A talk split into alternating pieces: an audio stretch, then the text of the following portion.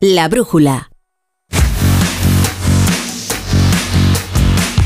Ocho y media, siete y media en Canarias. Comienza la brújula del Radio Estadio. Hay muchas noticias. ¿eh? Estamos soñando con el Mundial Femenino. ¿eh? Isco se va a vestir de verde y blanco. Miguel, Miguel Venegas, ¿qué tal? Buenas tardes. Hola, Rafael Torre, ¿qué tal? Buenas tardes. Tenemos mucho, ¿eh? Para un 27 de julio, así que Oye. hablando de, de las poselecciones. Tenemos mucho deporte, ¿eh?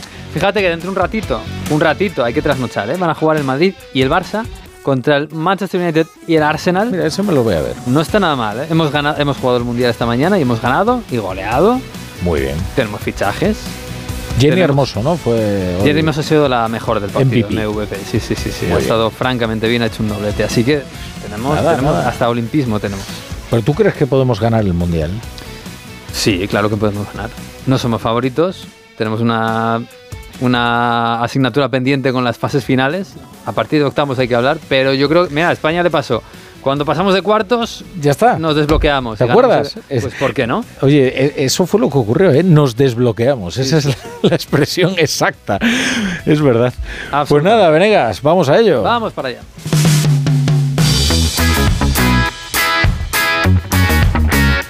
La brújula de Radio Estadio. Miguel Venegas.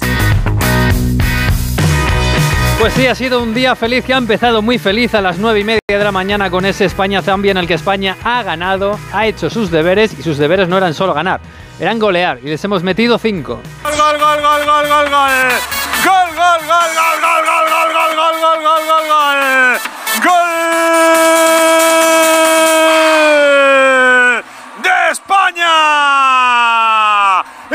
primero de la selección española tocó con paciencia, combinaba por banda izquierda. Mariona con Alexia, Alexia para Jenny, Jenny Quebec por el rabillo del ojo. Llega la Tere Belleira, a la futbolista de Pontevedra, a la frontal del área, suelta el latigazo Tere. Jenny, Alexia, Marien, la verdad es que ha sido un partidazo, han hecho un gran, una gran primera parte y la mejor de todas hoy MVP con doblete incluido, Jenny Hermoso. Al final, todo lo que he esperado para, para vivir otro mundial, mi tercer mundial, poder disfrutar del fútbol, seguir disfrutando y, y esto se lo digo a toda mi familia que siempre está conmigo.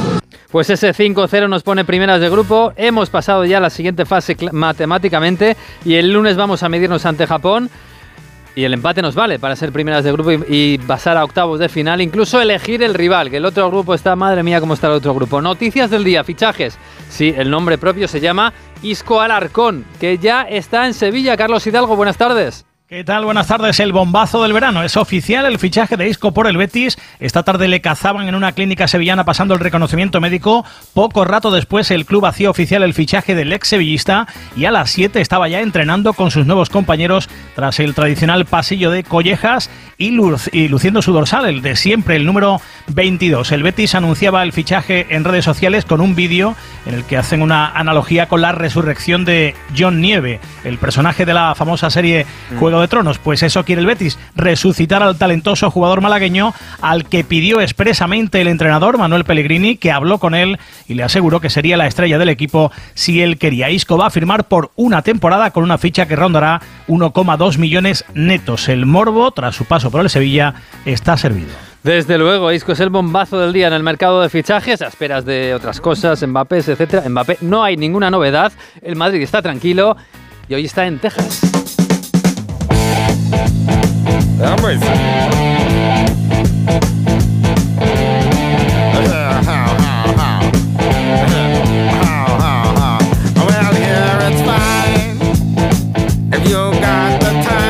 A orillas del Golfo de México, ahí en Houston, Texas, está eh, el Real Madrid que va a jugar esta próxima madrugada contra el Manchester United y está nuestro enviado especial Fernando Burgos. Hola Fernando, muy buenas.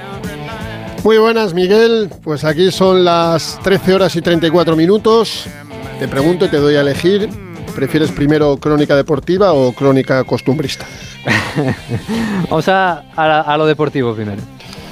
Primero lo deportivo, no te interesa lo otro, ¿no? No, El calor que me- me hace en la mucho, calle, que es absolutamente bochornoso. Pues mira, ayer el Real Madrid llegó a las nueve y media de la noche hora local desde Los Ángeles en un vuelo de tres horas. Hay más expectación que en California, aquí en Texas. Es la segunda vez que va a jugar en Houston. En el hotel de concentración ayer había mucha gente, hoy por la mañana también, y eso que repito, no se puede estar en la calle. el Hotel del Madrid, un resort de lujo increíble, donde están los, los blancos a 20 minutos del downtown, a 20 minutos del escenario del, del partido.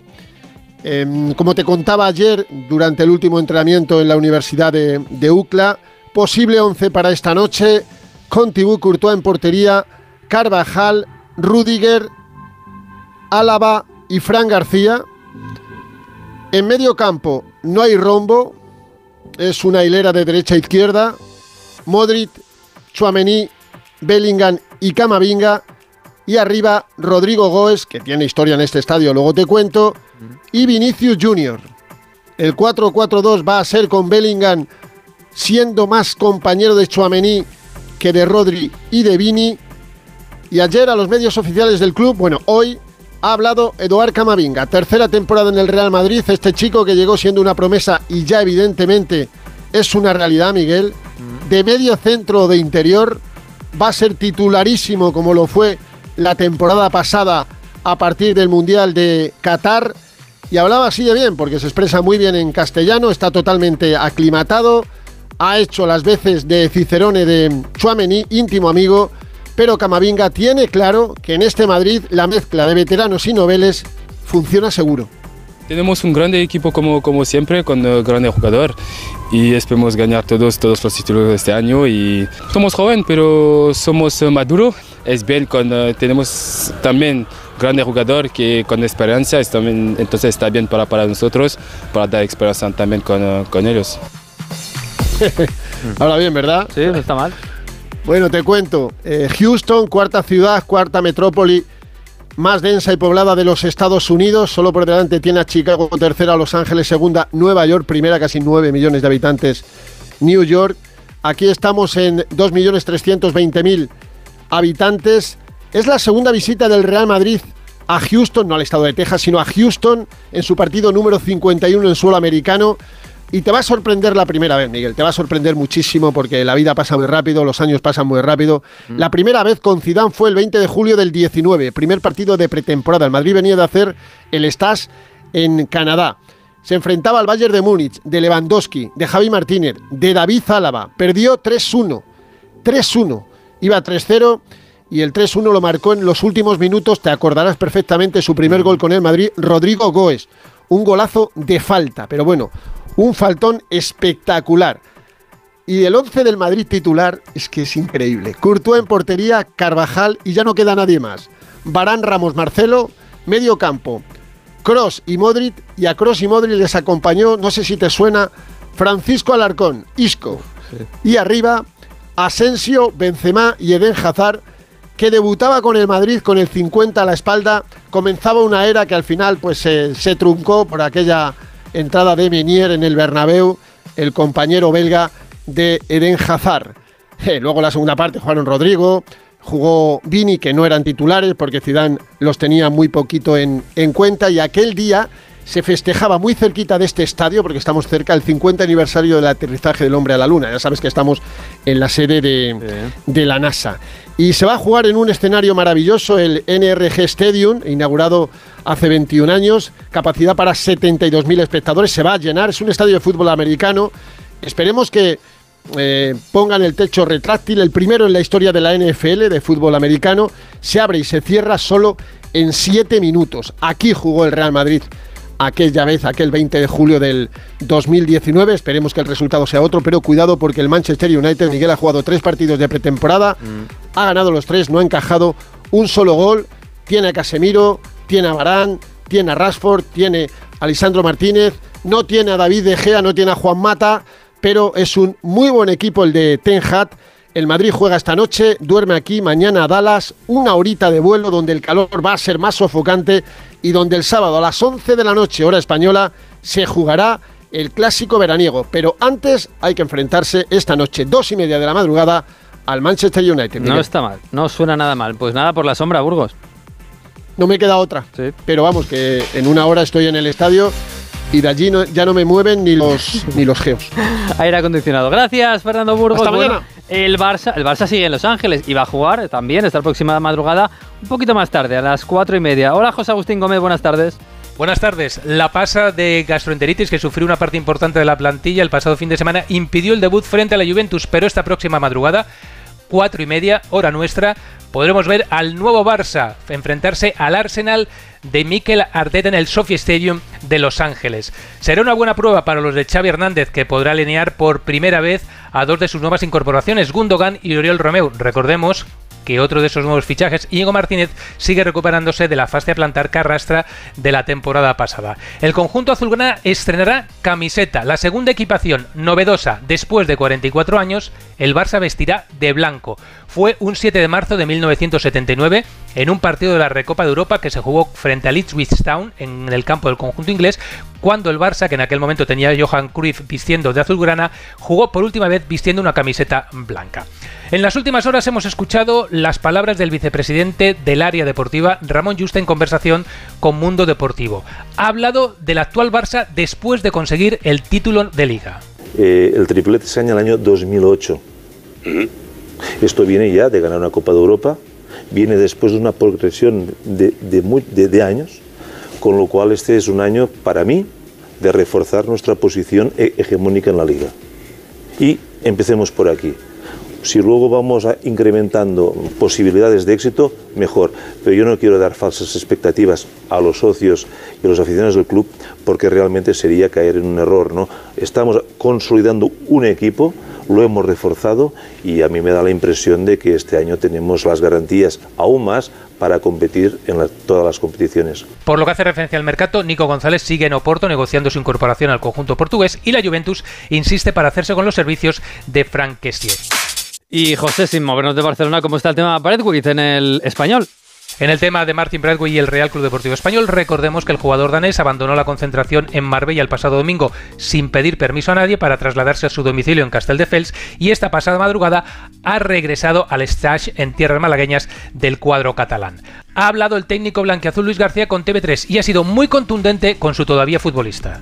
No estará apartado del, grupo, vamos a tratarlo eh, como una persona con, contrato, pero, pero sí es cierto que ha perdido gran parte de la de la confianza eh, que él tenía dentro del grupo. Está claro que los egos eh, son eh, muchas veces desmedidos, no cabe duda de que, de que se ha equivocado, de que de que ha faltado el respeto a, una institución. El español no piensa dar facilidades para la salida de un jugador que considera determinante para intentar regresar la próxima temporada a Primera División. Su cláusula, 7,5 millones de euros. Bueno, no está mal. Bueno, mientras Madrid y Barça están en América, el Atlético de Madrid está en Asia, en el otro lado del mundo. Y hoy he hablado el Cholo para mandar un mensaje a Joao Félix, ¿no? Hugo Condés, buenas tardes. ¿Qué tal, Venegas? Muy buenas. Sí, ha sido una jornada intensa en Atlético de Madrid. Ahora mismo son las 3 eh, y 42 minutos de la madrugada. Mañana juegan a la 1 de la tarde hora española, 8 en Corea frente a un combinado de la selección, eh, frente a un combinado, mejor dicho, de la Liga Coreana. Va a ser el primer test de pretemporada del Atlético de Madrid. Hoy ha habido una doble sesión en la que por la tarde ya hemos visto entrenar a Yanis Carrasco, Black, Llorente ha tenido algunos eh, eh, problemas y vamos a ver si juega mañana. Y Joao Félix no ha completado el entrenamiento, que ha sido el gran protagonista en esa rueda de prensa porque le han dado Coque y Simeone.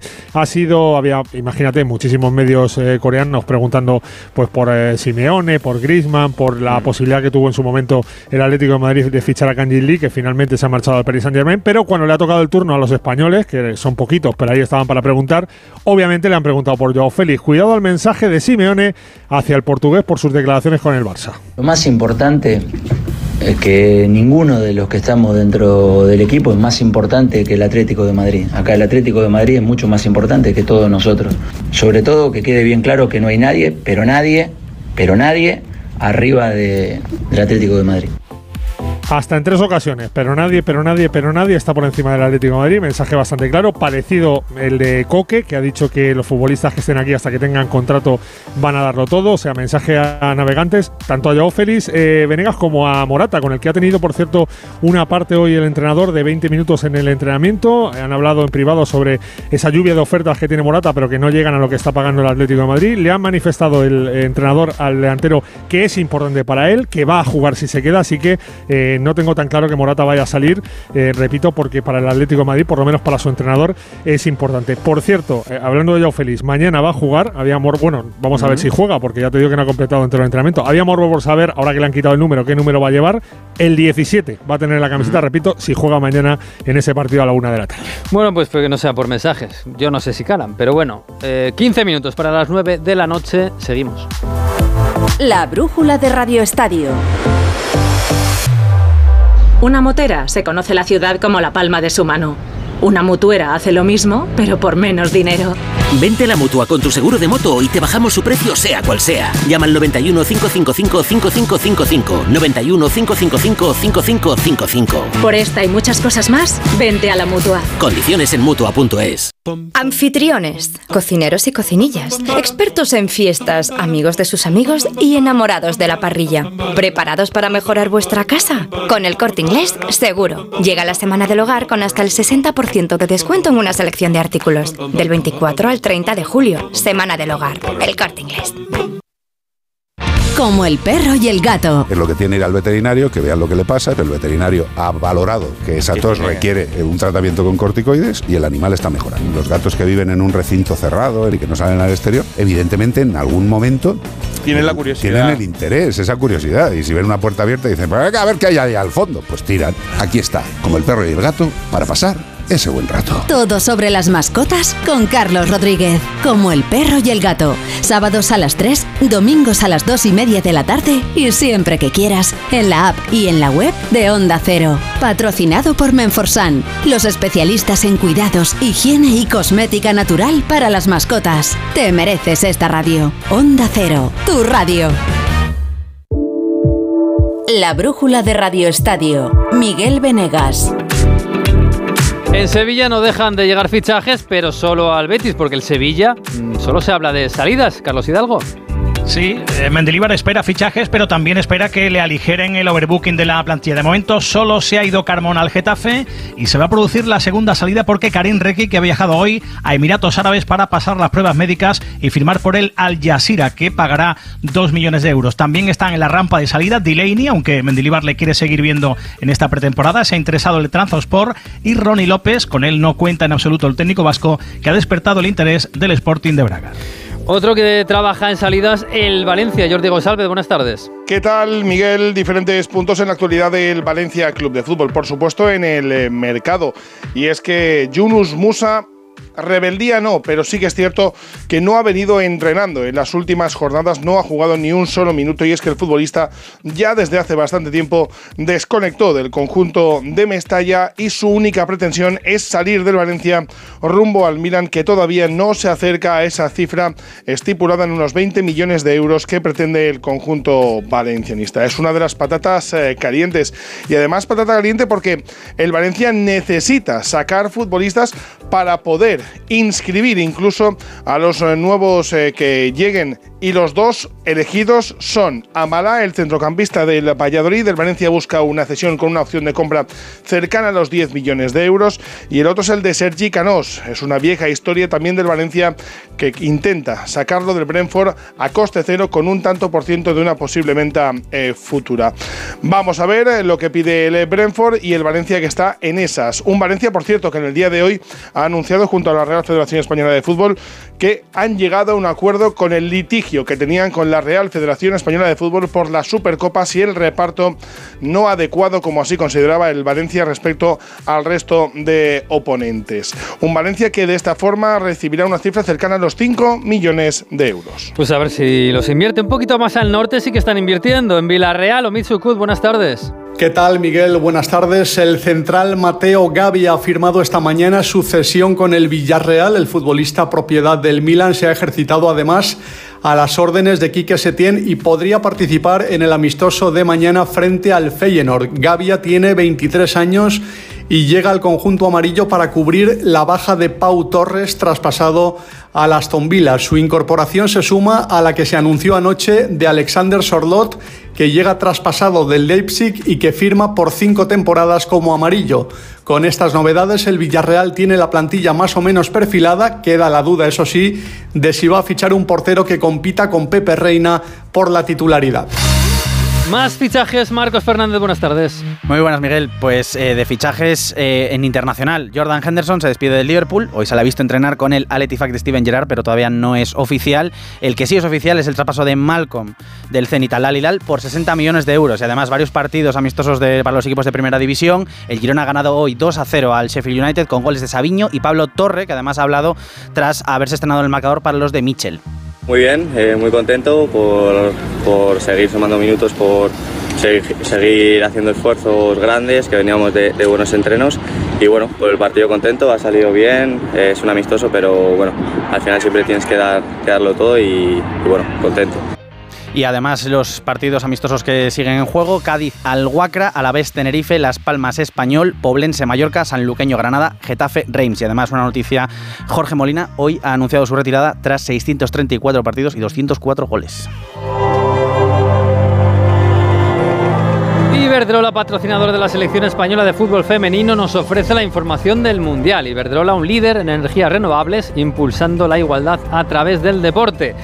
Ana Rodríguez, ¿qué tal? Buenas tardes. Buenas tardes. Lo hemos pasado bien esta mañana. Además ha habido gol, lo hemos cumplido todo. Vaya. Hemos cumplido todo. Es, eh, hemos hecho los deberes, estamos en octavos, que era el primer objetivo, eh, metiendo goles 5-0 ante Zambia en esa máxima goleada histórica de la selección en un mundial, con ese doblete de Jenny Hermoso, elegida además MVP del partido, de Alba Redondo y un golazo, el primero de Tere Avelleira, con Alexia Putellas, que ha jugado 45 minutos y los primeros 25 has jugado a un grandísimo nivel, dando una de las asistencias del partido partido a Jenny Hermoso y como digo, con eh, objetivo cumplido. Además, dependemos de nosotros mismos para ser primeros de grupo. Nos valdría el empate el lunes ante Japón porque hemos superado el golaveras. A pesar de eso, hemos tenido unos minutos un poco de desorden, de nervios. Eh, lo ha destacado Jorge Vilda al final del partido, aunque el seleccionador estaba contento con, con el papel de España. El objetivo está cumplido. Hemos ganado el segundo partido. En el golaveras estamos por encima de Japón. Seguimos con nuestra portería cero, pero está claro que hay en momentos que tenemos que mejorar. Hoy el partido es mejorable, sobre todo después de haber metido el segundo gol. Eh, lo que ha hecho el equipo no es lo que puede hacer, entonces tenemos que seguir mejorando y evolucionando como equipo. Muy bien Jenny Hermoso, muy bien Irene Paredes en la defensa, muy bien saliendo desde el banquillo Alba Redondo y Eva Navarro, demostrando que España tiene un amplio equipo para, para este Mundial. Y desaparecida hoy Aitana Bonmatí, lo más eh, preocupante, buenos minutos de Alexia Putellas y la nota negativa del encuentro, esa lesión de Atenea del Castillo, conoceremos mañana, se ha ido en el descuento llorando sin poder apoyar eh, su pie derecho, una, parece que es un esguince de, de tobillo, veremos el grado porque la jugadora jugadora la verdad es que se iba desconsolada a, al vestuario. Bueno, hay tiempo. El próximo partido contra Japón es el lunes. El, el lunes eh, nos vale el empate porque hemos hecho los deberes. Hoy Japón solo ha ganado 2-0, que bueno, nos da a entender que somos favoritos. Pero es que además Podemos elegir rival, ¿no? Más o menos. Sí, porque conoceremos antes eh, el desenlace del, del, grupo, del grupo A, que es el grupo con el que nos cruzaremos en octavos de final. Lo que pasa es que yo creo que España no va a especular en ningún momento, porque elegir, si quieres elegir al segundo, al, al primer clasificado en lugar del segundo, tienes que perder el partido contra Japón y no creo que la selección... No nos va a salir eso, Exactamente, ¿no? vaya a salir a perder un partido contra, contra ninguna selección en una Copa del Mundo. España saldrá a ganar, nos vale además el empate, pero España saldrá a, a ganar, a hacer el pleno ante una selección japonesa. Somos favoritos, pero yo creo que Japón sí que nos va a dar un eh, nivel de, un, de, de, com, de, cómo estamos, porque Japón es una. Mm, no, ah, no, no, es, no es de las favoritas, evidentemente, claro. pero es una selección que nos va a pelear el, el, balón y va a ser más competitiva que tanto que Zambia como, como Costa Rica. O sea que ahí vamos a ver el nivel de España. Sí, yo creo que, que es una buena piedra de, toque para, para ver el nivel de la selección, cómo estamos. Y luego octavos y luego ya, ya veremos. Pero de momento lo estamos pasando bien. El próximo lunes, nueve y media de la mañana. 9, 9, el lunes 9. a las 9 se decide el grupo el grupo C, el de España, el lunes a las 9, eh, primero, segundo, España-Japón, las dos clasificadas ya para octavos de, de final. Lo seguiremos aquí en Onda Cero, por supuesto. Alexia Putellas avanza con el balón, se la pasa Sandra Sánchez, la karateca entrega el esférico de un patadón a Carolina Marín, la jugadora desvía el esférico con un revés magistral, el balón vuelve a Putellas, Putellas dispara y gol, gol del deporte femenino español. Juntas con nuestra energía estamos haciendo el terreno de juego más grande. Iberdrola, patrocinador oficial de la selección española de fútbol femenino. Iberdrola, empresa colaboradora con el programa Universo Mujer. Más cosas que han pasado hoy en el mundo del deporte. Hola Víctor Yagüe, buenas tardes. Buenas tardes Miguel. Pues mira, te voy a contar que en el Mundial de Natación de Fukuoka la selección femenina de waterpolo se ha clasificado para la final tras ganar a Australia. El seleccionador Miki Oka destacaba el esfuerzo de sus jugadoras. El objetivo está muy claro y ahora más que nunca. ¿no? Eh, ahora tenemos, tenemos un día y medio, dos días prácticamente para, para, para preparar el partido, que las chicas también recuperen un poco del esfuerzo de hoy, que ha sido un tremendo esfuerzo, ha sido un tremendo esfuerzo para ellas. Y y, por supuesto a dar lo mejor de nosotros en la final. En esa final espera Países Bajos y se disputará el viernes a las 11 de la mañana con el billete a los Juegos Olímpicos de París ya asegurado. Otro que ha conseguido ese billete para los Juegos Olímpicos es Hugo González. El balear ha ganado su serie y se mete en la final de 200 metros estilos. Mañana luchará por ganar otra medalla para España. También cosas de ciclismo. Ya conocemos a los ocho corredores de España para el Mundial que se disputa del 3 al 13 de agosto en Glasgow. Hay confianza en que hombres como Jesús Serrada o Ion Izaguirre hagan un buen papel. Y para terminar con baloncesto, la selección masculina de baloncesto sub-18 ha ganado a la República Checa y se mete en los cuartos del europeo. Mañana a la una contra Turquía.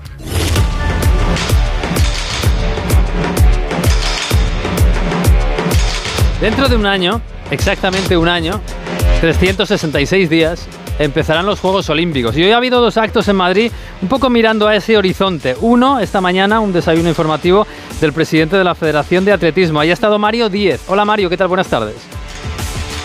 ¿Qué tal Miguel? Buenas tardes. Hoy 26 de julio estamos a justo un año para que comiencen esos Juegos Olímpicos de París 2024. Ayer mismo escuchamos aquí en Onda Cero al presidente del Comité Olímpico Español, Alejandro Blanco, decir que cree que vamos a superar el récord de las 22 medallas de Barcelona 92.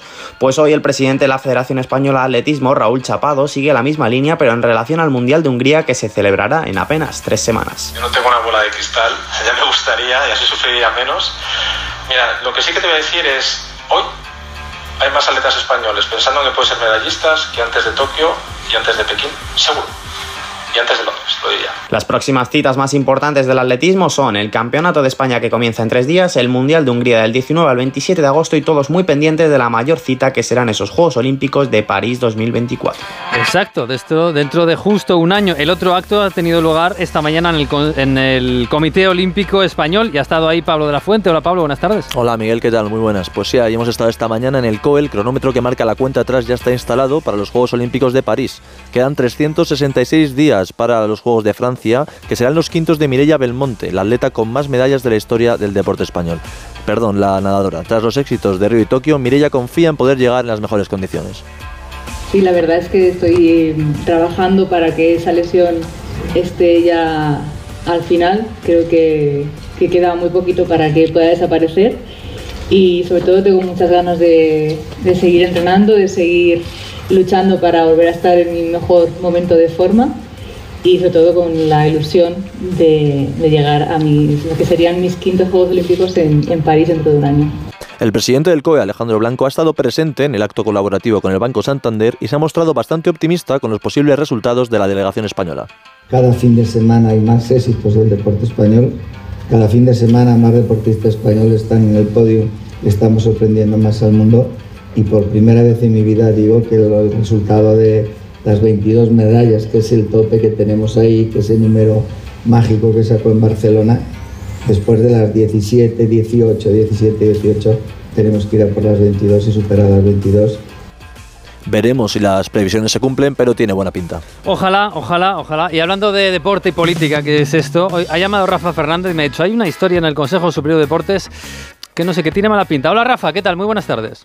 Hola Miguel, buenas tardes. Eh, revolución en el Consejo Superior de Deportes ante la noticia que puede avanzar Onda Cero porque los dos subdirectores generales, digamos, más importantes en el funcionamiento del deporte español, el de alta competición, Chus Mardarás, y la subdirectora de deporte profesional y control financiero, Lucía Muñoz Repiso, han sido destituidos, cesados en sus cargos de manera fulminante al día siguiente de las elecciones generales, el 23J, justo en la mañana del 24 lunes a las 9 de la mañana se les comunicaba por parte de sus mandatarios que eran destituidos. Esta noticia surge cuando estamos en un gobierno en funciones y con un secretario de Estado para el Deporte, Víctor Francos, que también está en funciones y que lleva poco más de dos meses al mando del deporte español. noticia que ha convulsionado a las federaciones, que convulsiona el día a día del Consejo Superior de Deportes y que vamos a ver en qué termina porque estamos a un año de los Juegos Olímpicos de París. Y no parece muy normal, nunca se recuerda que hubiera habido una destitución con un secretario de Estado en funciones. Pues es lo que ha pasado, es lo que hay, Rafa. eh. Está todo. Está todo muy bonito. Manga por hombro. Está Sí, todo. señor. Dentro Bueno, de un año exacto empiezan los juegos, ¿eh? Pues mira. Es para prepararte. Bueno, Venegas, muchas gracias. Chao.